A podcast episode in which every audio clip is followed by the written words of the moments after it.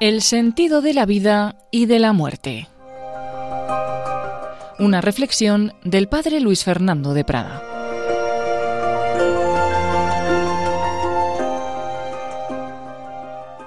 Y desde esa certeza de que vengo del amor y que estoy llamado al amor, mi vida tiene sentido. Mi vida es fruto de la creación del amor de Dios, que me ha creado para que yo corresponda amando, un amor que es un amor respetuoso, que es un amor servicial, que es un amor que alaba.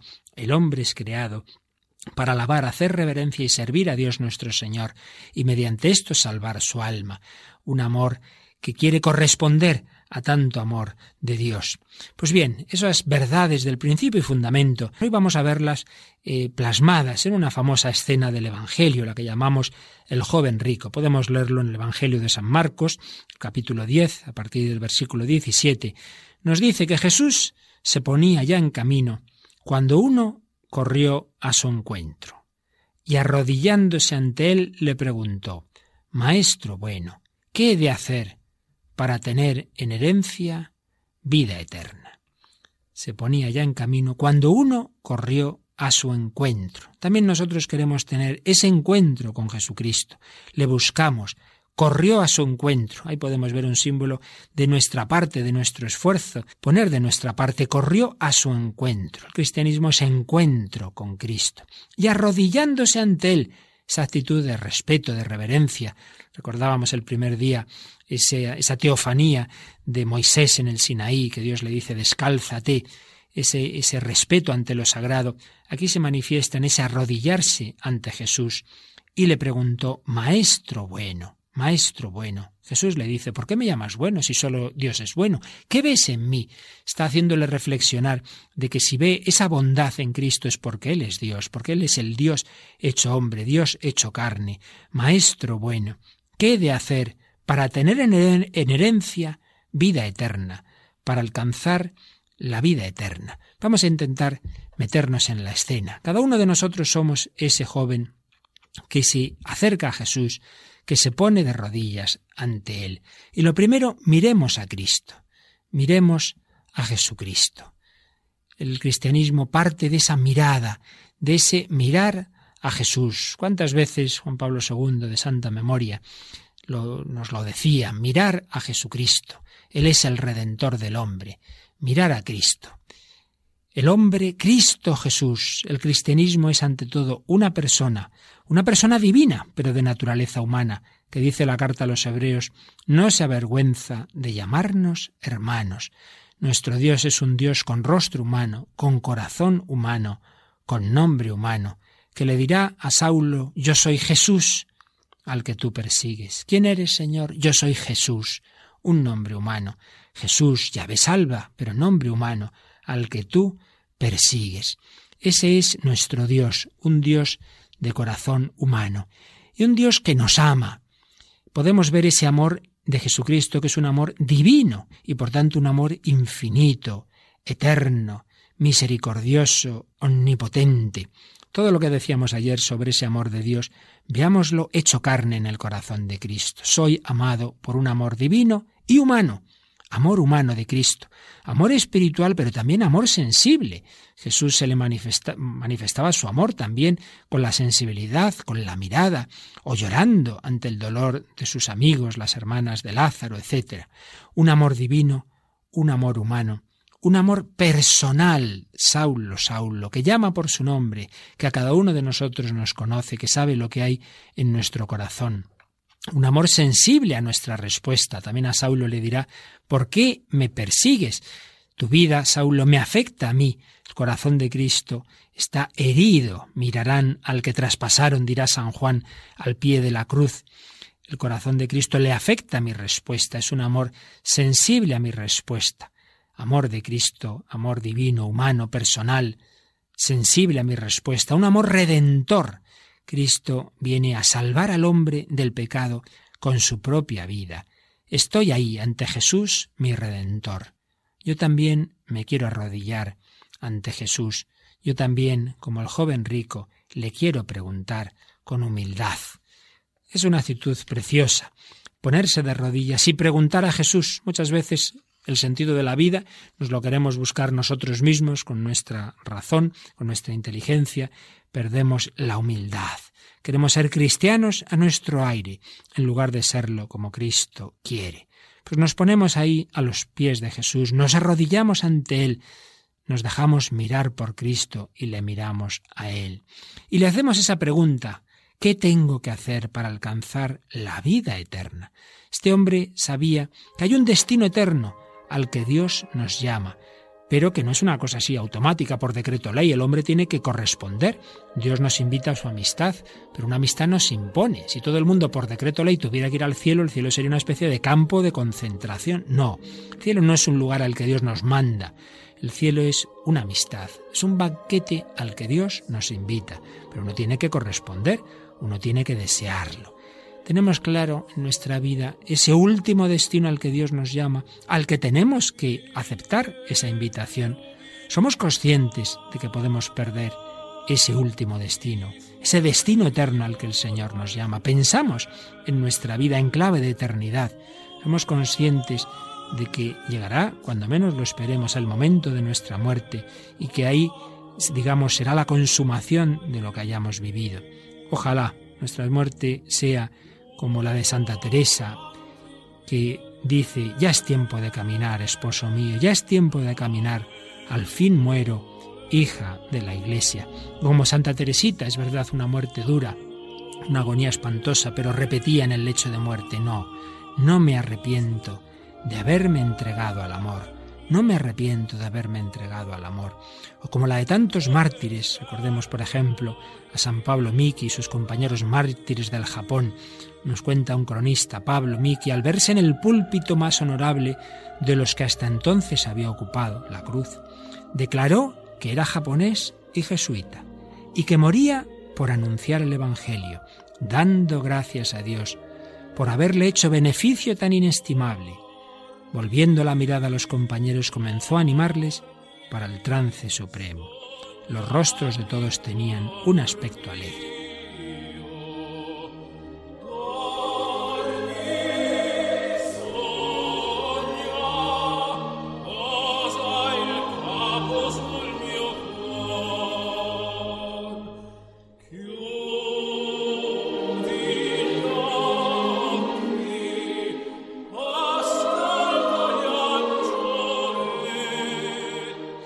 Podríamos así recordando tantas muertes edificantes de tantos cristianos y sin necesidad de irnos a los santos canonizados o a los mártires, tanta gente sencilla que ha muerto en paz porque su vida ha ido preparando ese momento. ¿Qué tengo que hacer para alcanzar la vida eterna? Nosotros también lo preguntamos, se lo preguntamos al Señor, como se lo pregunta este joven. Y Jesús le responde en primer lugar, ya sabes los mandamientos. No mates, no cometas adulterio, no robes, no levantes falso testimonio, no seas injusto, honra a tu padre y a tu madre. La primera respuesta de Jesús nos recuerda que hay un camino básico para todo hombre de ley natural, que es cumplir los mandamientos. Hay una estrecha relación entre la vida eterna y la obediencia a los mandamientos de Dios. El Señor no manda nada por mandar, Él sabe qué es lo que nos conviene el creador del hombre sabe cómo esa naturaleza humana puede sacar lo mejor de sí misma. Así como si compramos un aparato, un ordenador o cualquier aparato técnico, lo normal es que intentemos mirar las instrucciones para aprovechar ese aparato, para no estropearlo, para sacar sus virtualidades. El creador del hombre es Dios y Dios sabe cómo sacar lo mejor de nosotros mismos. Y el libro de instrucciones son los mandamientos. No, no, pues yo no hago caso pues es como el que usa un aparato sin hacer caso de las instrucciones y lo puede estropear, o al menos no sacarle todo el provecho que podría. Fiémonos de los mandamientos del Señor. El Señor sabe qué es lo que nos hace felices a largo plazo, qué es lo conveniente para la humanidad, para la familia, para la sociedad. Esos mandamientos, como bien sabemos, Señor recuerda aquí algunos, pero se resumen, él lo, diría en dos. El amor a Dios sobre todas las cosas y el amor al prójimo, dos mandamientos íntimamente unidos. El amor, el amor que sí se manda, pero precisamente el Papa lo explicaba en su encíclica, porque antes de ser un mandamiento es un don, un don que Dios nos quiere dar precisamente desde la conciencia de cómo somos amados, podemos corresponder amando. Intento cumplir los mandamientos. Puedo decir, como sigue diciendo el texto, que ese joven respondió, Maestro, todo eso lo he guardado desde mi juventud. Era un hombre noble que había cumplido los mandamientos, que él sinceramente le parecía que sí, que los había cumplido. Y de hecho, dice el San Marcos, que Jesús, fijando en él su mirada, le amó, como que se, notó en la mirada de Jesús un amor especial a ese joven noble, a ese joven limpio que había cumplido los mandamientos. Pero no se esperaba que Jesús iba a dar un paso más. Mirándole con cariño, Jesús le dijo, Una cosa te falta. Anda, vende cuanto tienes y dáselo a los pobres, y tendrás un tesoro en el cielo. Y luego ven y sígueme. Jesús le dice a este joven algo que en realidad vale para todo cristiano. Juan Pablo II lo explicaba en una gran encíclica sobre la moral fundamental, la Veritatis Splendor, que esta escena no es sólo una escena de vocación particular a un joven o a aquellos que tienen vocación sacerdotal o religiosa, sino que en realidad es una imagen de toda vocación cristiana, porque toda vocación cristiana es seguir a Jesucristo. El Papa decía en esa encíclica, seguir a Cristo es el fundamento esencial y original de la moral cristiana, adherirse a la persona misma de Jesús, compartir su vida y su destino, participar de su obediencia libre y amorosa a la voluntad del Padre. Jesús le está diciendo a este joven, y nos lo dice a todos nosotros, bien, hay que empezar por intentar cumplir los mandamientos, pero no te quedes ahí. El cristianismo no es cumplir mandamientos. Por desgracia, muchos cristianos, yo, soy buen cristiano, ¿por qué? Porque voy a misa y cumplo los mandamientos. Bueno, por ahí se empieza, pero también pueden cumplir los eh, creyentes de otras religiones e incluso muchos mandamientos quizá más o menos podrían cumplirlo personas no creyentes. Eso no es el centro del cristianismo. Desde luego no es su plenitud.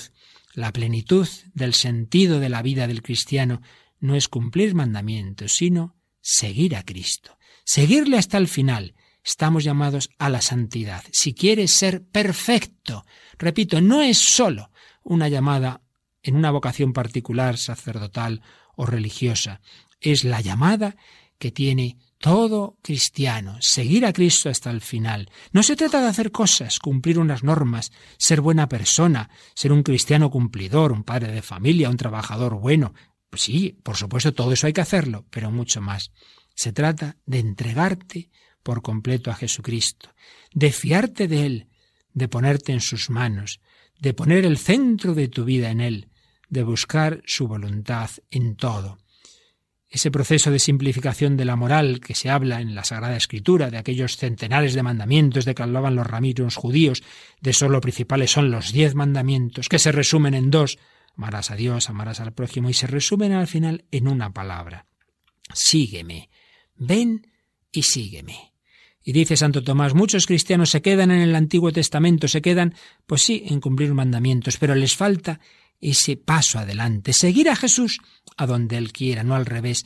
Señor, me sorprende en mi vida ahora con esta circunstancia, en mi familia, en mi matrimonio, con este disgusto, con esta, este fracaso a lo mejor, o con este regalo que me hace. Siempre hay algo nuevo que el Señor me va a pedir. No puedo decir, ya está, yo ya cumplo, ya soy bueno. ¿Qué más me pedirá hoy el Señor? Una cosa te falta. Quizá acercarte a ese familiar, a ese vecino al que hace tiempo no hablas, al que no tragas. Quizá perdonar algo que tienes ahí todavía guardado, escrito en tu cuaderno de ofensas personales. Quizá compartir más tus bienes. Nos guardamos muy bien nuestro dinerito y a lo mejor el Señor no te pide dejarlo todo como a San Francisco de Asís, pero quizás sí, pues compartir más, como a Zaqueo. Zaqueo dio la mitad de sus bienes. Imaginemos a alguien que tiene 30 millones, pues a la 15 millones de donativo. ¿Quién sabe? Nunca pensemos, ya está, ya cumplo suficiente. La gracia siempre nos lleva a más. No te aferres a nada. Hay que poner el centro de gravedad de nuestra vida, nuestro equilibrio, en Cristo. No simplemente hacer lo que tú quieras, aunque sean cosas buenas, de oración, de apostolado, no, no, sino lo que Él quiera. Siempre está ese peligro de creer que ya hemos llegado al nivel de complacernos a nosotros mismos, de sentirnos buenos, seguros, con derechos delante de Dios. No, el Señor te llama a algo más. El Señor te llama a ser santo. No tengas miedo. Vamos a escuchar cómo esta, palabra se la dijo Juan Pablo II, aquellos cientos de miles congregados en el Monte de Gozo, en Santiago Compostela, en aquella inolvidable Jornada Mundial de la Juventud de 1989. Los que ahí estábamos nunca olvidaremos el tono de la voz con que el Papa nos, lo decía y en esos jóvenes nos lo decía al mundo entero, que sintamos que el Señor también nos lo dice a cada uno de nosotros. Dejad que Cristo reine en vuestros corazones. No tengáis miedo a ser santos.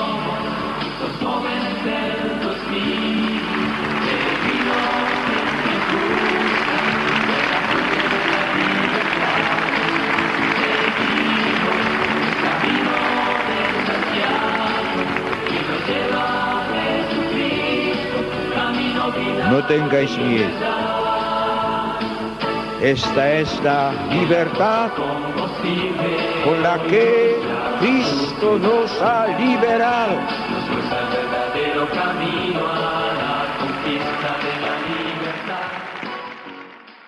No tengáis miedo a ser santos. Hemos escuchado aquella frase vigorosa de Juan Pablo II. Pero este joven, ahí, en esa palabra de Jesús, en esa petición a algo más, en ese una cosa te falta, vende lo que tienes y da solo a los pobres, ahí se asustó. Se echó atrás, abatido por estas palabras, se marchó entristecido, porque tenía muchos bienes. Qué pena. Es la página triste del Evangelio, es el fracaso de Jesús con aquel joven, el joven que se marchó triste porque tenía muchos bienes. Mirad, queridos hermanos, queridos amigos de Radio María, todos estamos llamados a ser santos y por tanto a ser felices, no solo en la vida eterna. Aquí muchos piensan que el cristianismo es, bueno, mira, aquí te fastidias, aquí eres un desgraciado y luego ya serás feliz, feliz en el cielo. No, la felicidad cristiana empieza, en medio de dificultades, por supuesto, y sufrimientos, pero empieza en esta vida. Lo que pasa es que hay como dos grandes programas de felicidad la felicidad mundana, el egoísmo, disfrutar de las cosas que me dejen en paz, yo hago lo que quiero, y pensar que lo importante es los bienes materiales, la fama, etcétera, ese camino que, que nos deja al final siempre vacíos, ese camino es una falsa felicidad y al final no, no, no somos felices porque no nos entregamos, porque no entregamos nuestra vida, porque nos la reservamos egoístamente, porque no nos acabamos de fiar de Dios. Cuántos cristianos, muchas veces amargados, siempre quejosos, sin esperanza, echando la culpa de todo siempre a los demás, a su marido, a su mujer, a sus hijos, a, al no sé quién del trabajo, tantos descontentos porque nuestra vida no es auténtica, porque no es coherente, porque no es plenamente ni de Dios ni de los hombres, porque queremos ahí apaños entre Dios y el mundo, como solemos decir, una vela a Dios y otra al diablo. La única tristeza que existe es la de no ser santo, dijo un autor francés, ese programa falso de felicidad. Y frente a ese, el programa de la felicidad cristiana, que por un lado es una vida dura, exigente, el Señor pide mucho a este joven, vende lo que tienes y ven y sígueme, pero luego al final llena mucho más. Es la alegría del amor y de la fecundidad. Como han dicho psiquiatras como Víctor Frankl, la felicidad se encuentra precisamente cuando no se busca de frente como el primer objetivo, sino cuando uno entrega su vida, cuando uno se da a los demás o se entrega a un ideal noble, entonces la felicidad viene indirectamente como consecuencia de esa entrega. La puerta de la felicidad no se abre hacia adentro, sino hacia afuera. El propio Jesús dijo, lo recoge San Pablo en los Hechos de los Apóstoles, mayor felicidad hay en dar que en recibir y una oración preciosa en la misa el día que celebramos a San Francisco de Borja, aquel grande de España que dejó todo para hacerse jesuita. Y la oración de la misa dice así, Nada hay en el mundo comparable a la alegría de gastar la vida en tu servicio. Que comprendamos, Señor, que no hay nada en el mundo comparable a la alegría de gastar la vida en tu servicio. Pues bien, tenemos esos dos programas de felicidad y el joven pensó que más vale pájaro en mano pensó que era preferible la felicidad mundana, quedarse con sus bienes. Pero ¿qué ocurrió? Dice el Evangelio, que se marchó entristecido, porque tenía muchos bienes. El mundo promete y al final nos deja ese vacío, esa tristeza, porque tu vida no es coherente, porque tu vida no está entregada.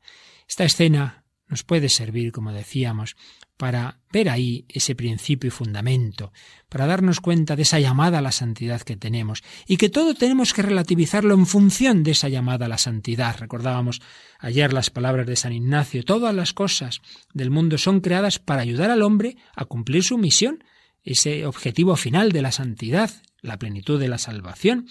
Ese, dice San Ignacio, usar de las cosas tanto cuanto nos ayuden a acercarnos a Dios y no usarlas tanto cuanto nos desayuden. Objetivo único, la santidad, el reino de Dios. Buscad el reino de Dios y su justicia y lo demás se os dará por añadidura.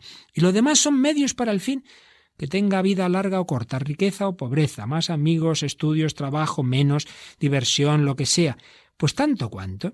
¿Debo ver la televisión o no? Pues bueno, si ves que algo te ayuda a acercarte a Dios, bien. Que ves que no, pues no. Y así en todo, en el empleo del tiempo, del dinero, todas las cosas de mi vida tengo que ponerlas en función del objetivo final, de esa santidad, de ese colaborar al reino de Dios. Todo lo que me ayude a ser más santo, muy bien. Lo que me desayude lo tengo que dejar de lado. Poner esa jerarquía de valores, Jesucristo el primero. No podéis servir a dos señores. ¿Y de qué le sirve al hombre ganar el mundo entero si pierde su alma? Y para ello, naturalmente, necesitamos un amor grande, porque esto no es así fríamente, pues ya está, Dios es el primero, pues lo hago cueste lo que cueste. No, esto, pues a lo mejor ese propósito nos dura unos días, pero a largo plazo, esto solo es posible si estamos enamorados de Dios si tenemos un amor grande a Jesucristo y a María, ¿qué hace que estas cosas vayan saliendo poco a poco, digamos, casi espontáneamente, sin que nos cuesten mucho. A veces hay quien se piensa la vida cristiana es hacer esfuerzos heroicos, una cosa terrible, hacer siempre lo contrario de lo que, de lo que quieres. No, es irte enamorando, enamorando de Dios y el amor, bien lo sabemos, hace las cosas fáciles. Si un, se ha dado a veces en la historia, un rico, un, hombre noble, incluso de familia real, se enamora de una chica sencilla, que no tiene esa, esa su clase, y sin embargo, pues si tiene que renunciar a su posición o incluso al derecho de heredar la monarquía, pues lo hace con gusto, porque el amor a esa persona es más grande que todas esas ventajas y privilegios. Pues análogamente, si nos vamos enamorando de Dios, haremos con gusto lo que sea. No pensemos, repito, como la vida cristiana hay como esfuerzos siempre eh, heroicos, durísimos. No, el amor hace suaves todas las cosas. Mi yugo es suave y mi carga es ligera, dirá el Señor. Por tanto, pidamos en este principio y fundamento que veamos las cosas, pues siempre desde ese amor del Señor y tanto cuanto nos ayuden a crecer en ese amor. Por supuesto, el cristiano tiene una postura, digamos, previa de simpatía hacia todas las cosas del mundo, hacia la naturaleza, hacia la creación. Todo es bueno, lo ha creado Dios, pero no debemos dejarnos aprisionar por nada. Amarlo todo pero con un corazón libre, sin apegos, sin ataduras, amar todo, con un corazón libre, y todo tanto cuanto me ayude a acercarme a Dios y a darme a mis hermanos. Y para ello hacerme indiferente, dice San Ignacio, una palabra que hay que entender bien, no quiere decir hacerse apático, que todo me dé igual. No, no es eso. Es lo que decíamos antes, que el amor hace que lo demás se relativice por amor a Cristo, por amor a los hermanos. Las cosas las voy relativizando. No significan para mí pues un gran esfuerzo el dejar esto, el dejar lo otro, sino al revés, como que me va saliendo solo. Podemos recordar el ejemplo de San Juan Crisóstomo, aquel gran obispo y santo padre de la Iglesia, tantas veces perseguido por predicar la verdad, como ocurre hoy día. Y en una homilía, pues antes de, que fue su último destierro, que de nuevo las autoridades del, del momento le destierran, y dice en su última homilía, bueno, ¿qué podemos temer? La muerte. Para mí la vida es Cristo y una ganancia el morir. El destierro, del Señor es la tierra y cuanto la llena. La confiscación de los bienes. Sin nada vinimos al mundo y sin nada nos iremos de él. Yo me río de todo lo que es temible en este mundo y de sus bienes. No temo la muerte ni envidio las riquezas. No tengo deseo de vivir si no es para vuestro bien espiritual. Cristo está conmigo. ¿Qué puedo temer? Ahí tenemos ese ejemplo precioso de San Juan Crisóstomo y por supuesto el modelo perfecto de la Virgen María, modelo de nuestra respuesta, un puro sí a los designios de Dios desde el primer instante de su ser. Como dijo Pablo VI, con el sí de María, la humanidad entera comenzó su retorno a Dios. El sí de María. Vamos a pedir el sí de María, vamos a pedir el sí de los santos para cumplir nuestro principio y fundamento.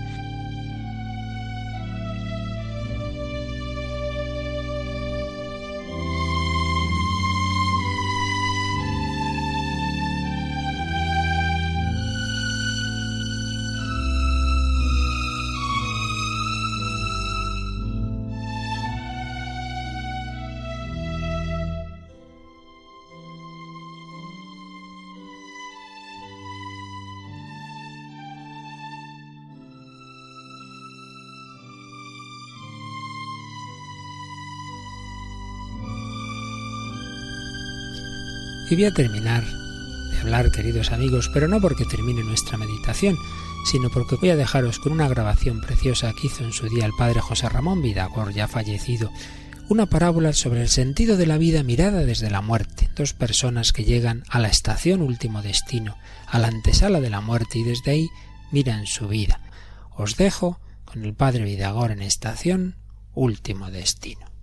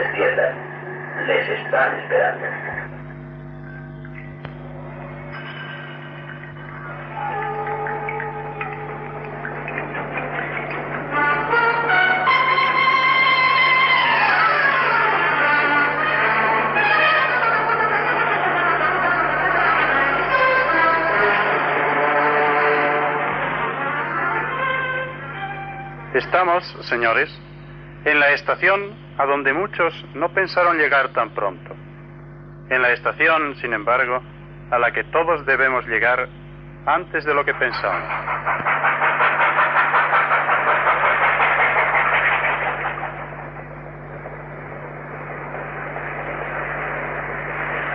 Estación último destino. Estación último destino. Señores viajeros del mundo, han llegado ustedes a la estación Último Destino. ¿Han oído bien, queridos radioyentes? Estamos en la estación Último Destino, la estación a la que todos vamos y a la que casi todos desearían llegar muy tarde, o no llegar nunca. Mi deseo es usar hoy un objetivo indiscreto para darles a los oyentes la viva impresión de lo que en esta estación pasa. Nos acercamos a la sala de espera. Es curiosa esta estación. De lejos los trenes parecían diversos, desde el rapidísimo que parecía volar hasta el tren desvencijado y asmático. Sin embargo, todos han entrado en la misma estación. Todos se han fundido en un solo tono. Aquí todo parece unificarse. No hay tampoco salas de espera diversas, salas de primera clase y salas de segunda. Se diría que todos, grandes y pequeños, pobres y ricos, hombres de negocio y hombres del campo, hombres del circo, hombres de todas las razas y de todas las clases, están fundidos. Pero no soy yo quien debe hablar hoy, ellos. Los hombres y mujeres de la estación Último Destino pasarán por nuestros micrófonos sin darse cuenta.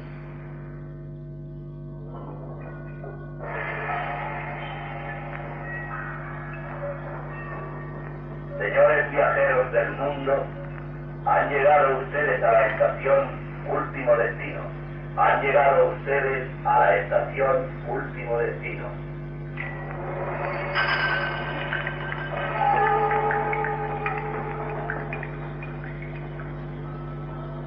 Último destino. Último destino. Pero, pero qué estúpida novedad es esta. Yo voy a Miami.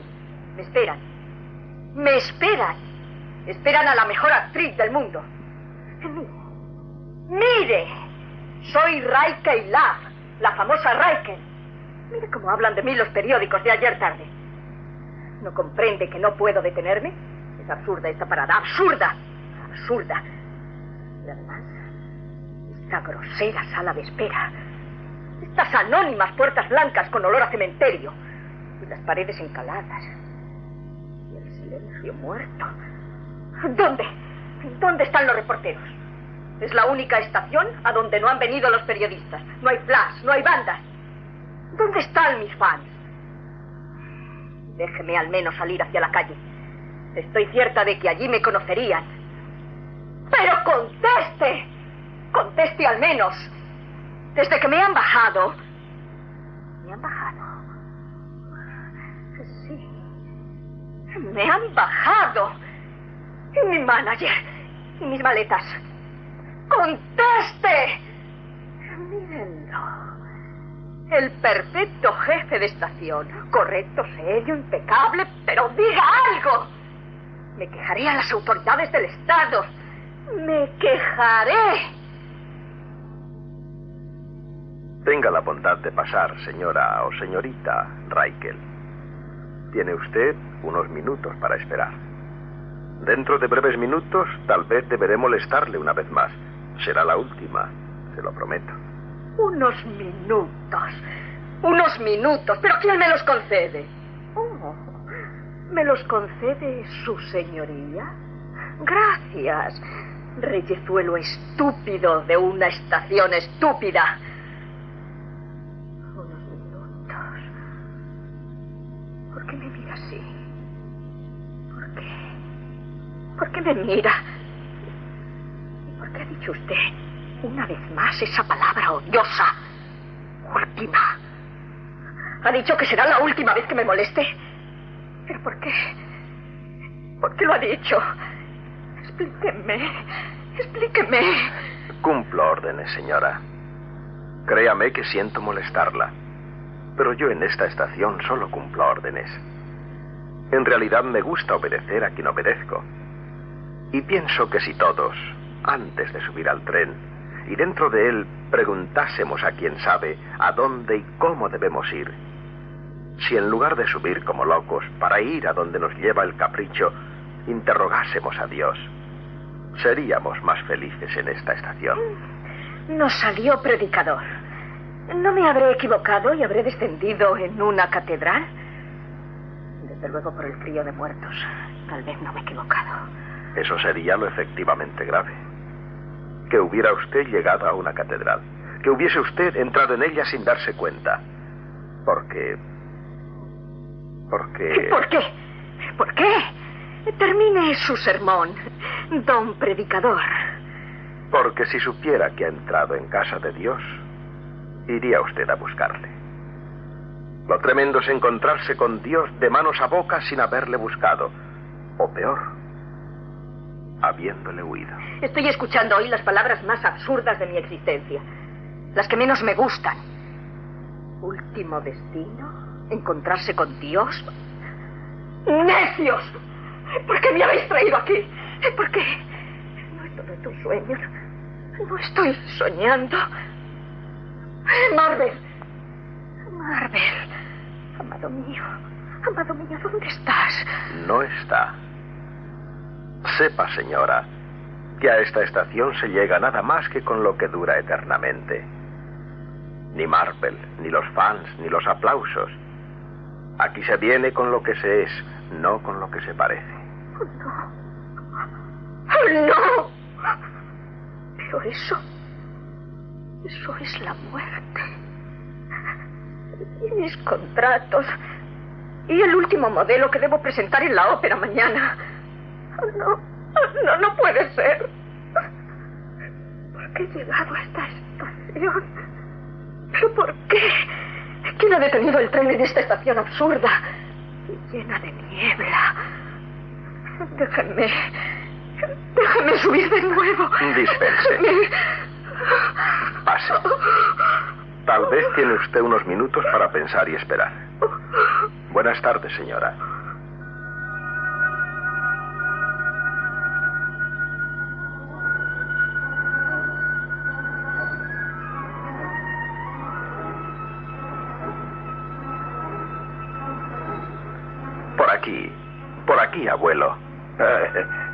¿Ya ha llegado?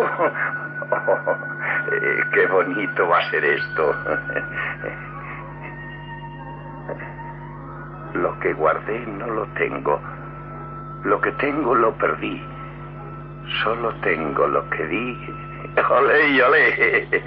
Ya hemos llegado. ¡Ay, qué divertido! Lo está uno esperando desde hace 90 años. Y, y ahora cuando llega, pues eh, resulta que tampoco te lo crees. Eh, pero aquí dice bien claro, estación último destino. Y a mí no creo que me vayan a destinar al Real Madrid de delantero centro.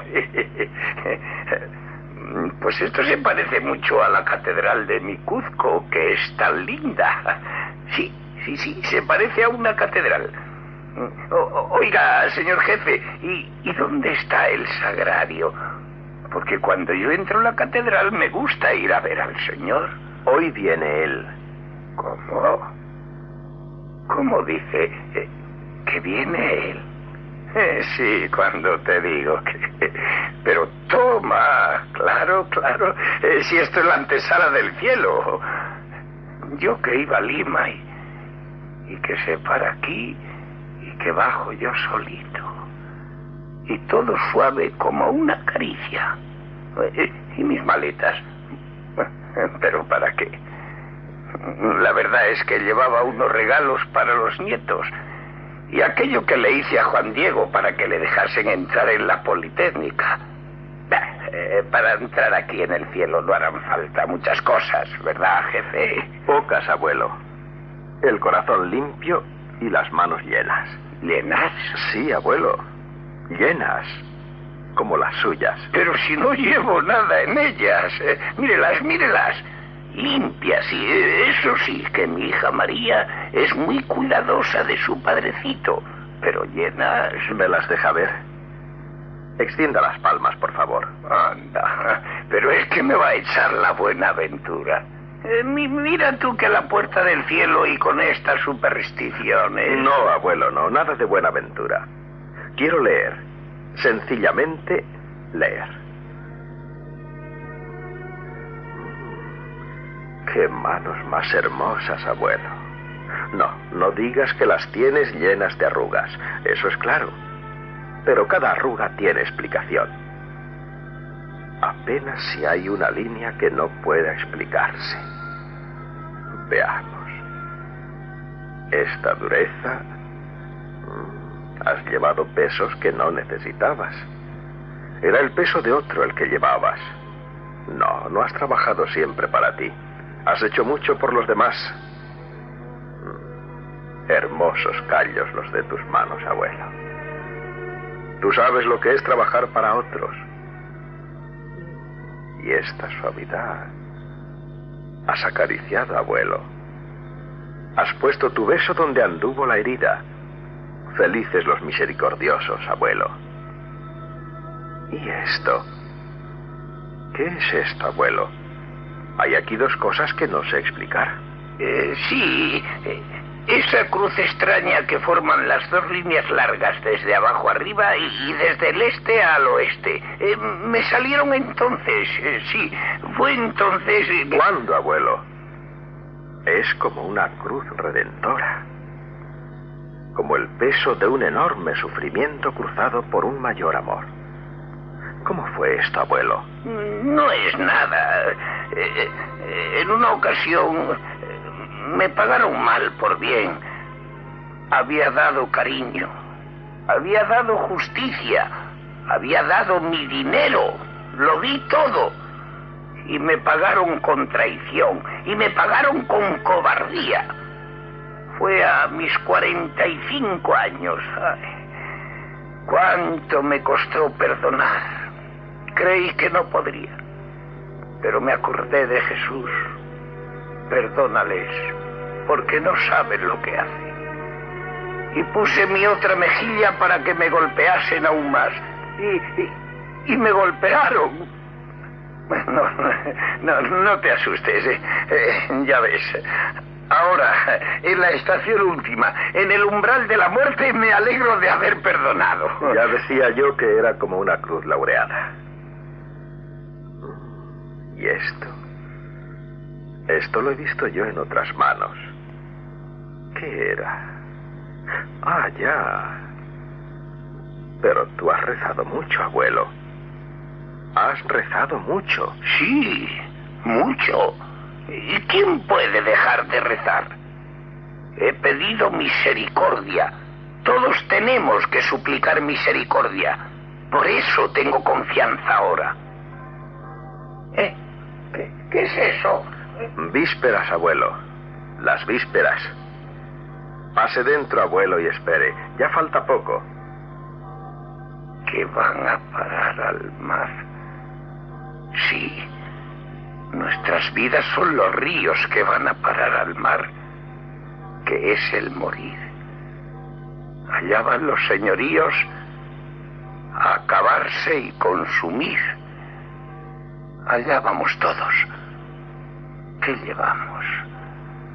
No sé. Pero no creo que sea lo más importante. Lo que guardé no lo tengo. Lo que tengo lo perdí. Solo tengo lo que di. ¿A usted también le han detenido aquí, abuelo?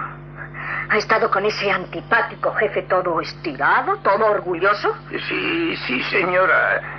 Hemos llegado. Todos llegamos. Ya ve usted. Usted es tan joven y, y tan bonita también. Gracias por lo de bonita. Pero, ¿a dónde dice usted que llegamos? A donde la belleza se convierte en polvo, señora. Están alzando un puente para pasar al cielo si queremos. ¿Eh? ¿No oye? ¿No oye? ¿De qué habla, abuelo? ¿Usted también? ¿Qué puente es ese? Es que... Es que vamos a morir. Sí, hemos llegado, pero no, no se asuste, no, no, no, no te asustes. ¿Me dejas que te llame de tú? Ante la muerte todos somos hermanos pequeños. Bah, no te asustes, pequeña hermana mía. Vamos a encontrarnos con Jesús, nuestro amigo. ¿Amigo? ¿Quién es ese hombre? No le conozco. No le conozco. Tengo miedo, abuelo. Ay, no temas, pequeña, no temas. Eh, ¿No has hecho nada bueno en tu vida? Bueno, bueno. He tirado la vida. He besado muchos labios mentirosos. He vendido muchas almas. He olvidado a los que sufren. He hecho gastar a los hombres el dinero que no tenían. He frustrado los hijos que pudieron ser. Y no quise que fueran porque me quitaban el tiempo y el dinero. ¿Qué he hecho de bueno? Recuerda, hija, recuerda. ¿No llevas nada hermoso contigo? Nada de lo que ahora hace falta. Nada. He estado leyendo ese cartel con el que decoran esta sala. Y me he desesperado. Mira, mira. El reino de los cielos es de los pobres. Es de los que acarician humildemente a quien les hace daño. Es de los puros. Es de los que piensan en los demás. Es... No. No es de los que hemos buscado solo el aplauso. No es de los que hemos zancadilleado a otros con envidias celos. No es de los que nunca hemos sabido llorar sobre el pecho de Jesucristo. No. No. No, no, no, no, no, para mí. No, para mí. Aún así, sí, sí es para ti.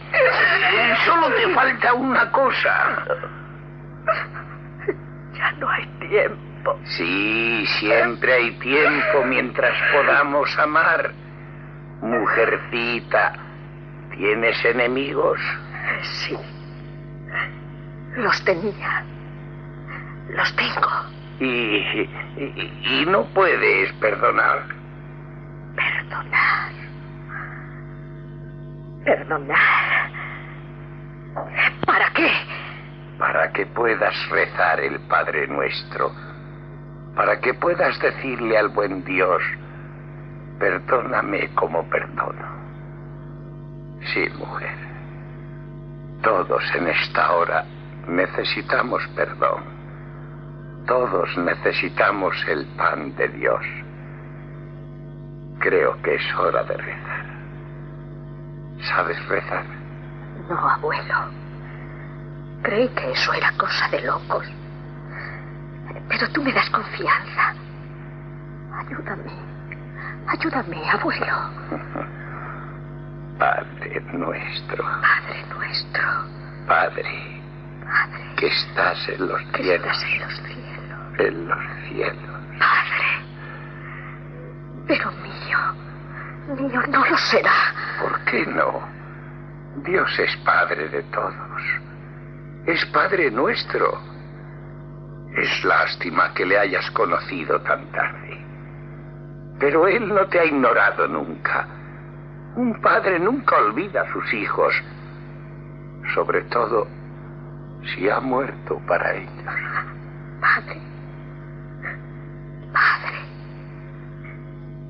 Quisiera saber si habrá un sitio para mí en tu reino. Acuérdate de mí cuando estés en tu reino. Nunca te conocí. Hermosura tan antigua y tan nueva. Nunca te conocí. Nunca te amé. Perdónanos nuestras deudas, así como nosotros perdonamos a nuestros deudores.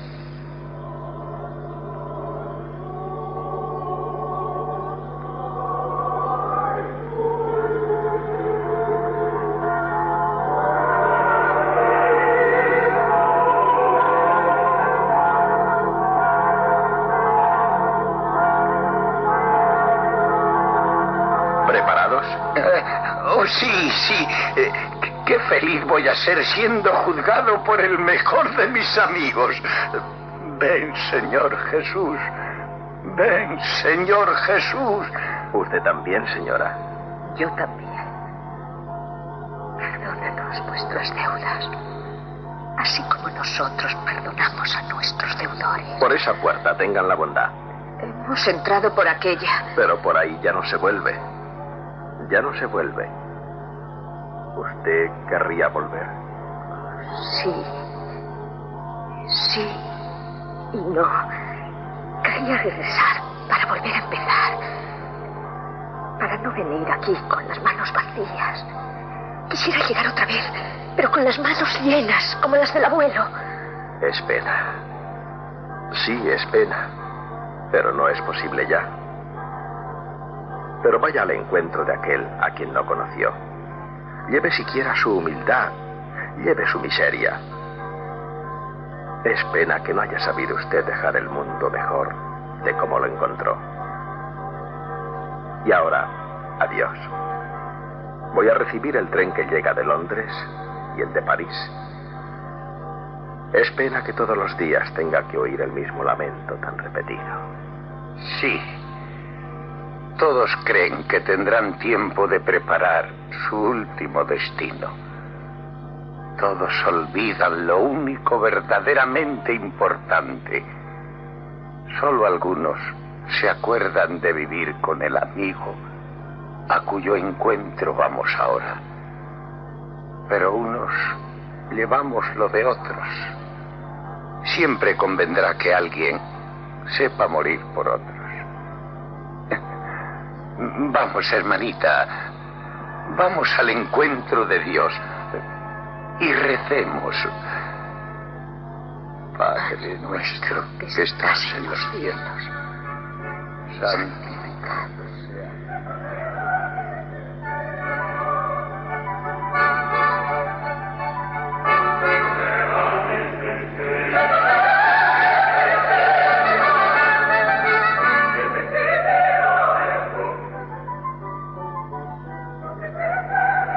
¿Cuántas escenas diarias habrá de este tipo, queridos radioyentes? ¿Cuántas? La muerte es gran maestra, desde luego. Pues bien, suponga que ha llegado para usted la estación último destino. ¿Qué lleva usted consigo para esta hora de la verdad? Tal vez sea una buena meditación para hoy el estribillo de nuestro buen abuelo. Lo que guardé, no lo tengo. ¿Para qué guardas lo que no podrás llevar a la eternidad? Lo que tengo lo perdí. ¿Cuántos cadáveres llenos de joyas, joyas perdidas en el polvo? Solo tengo lo que di. Porque Escuche, hermano, el Evangelio con amor. Tuve hambre y me diste de comer. Tuve sed y me diste de beber. Ven, bendito de mi Padre. Thank you.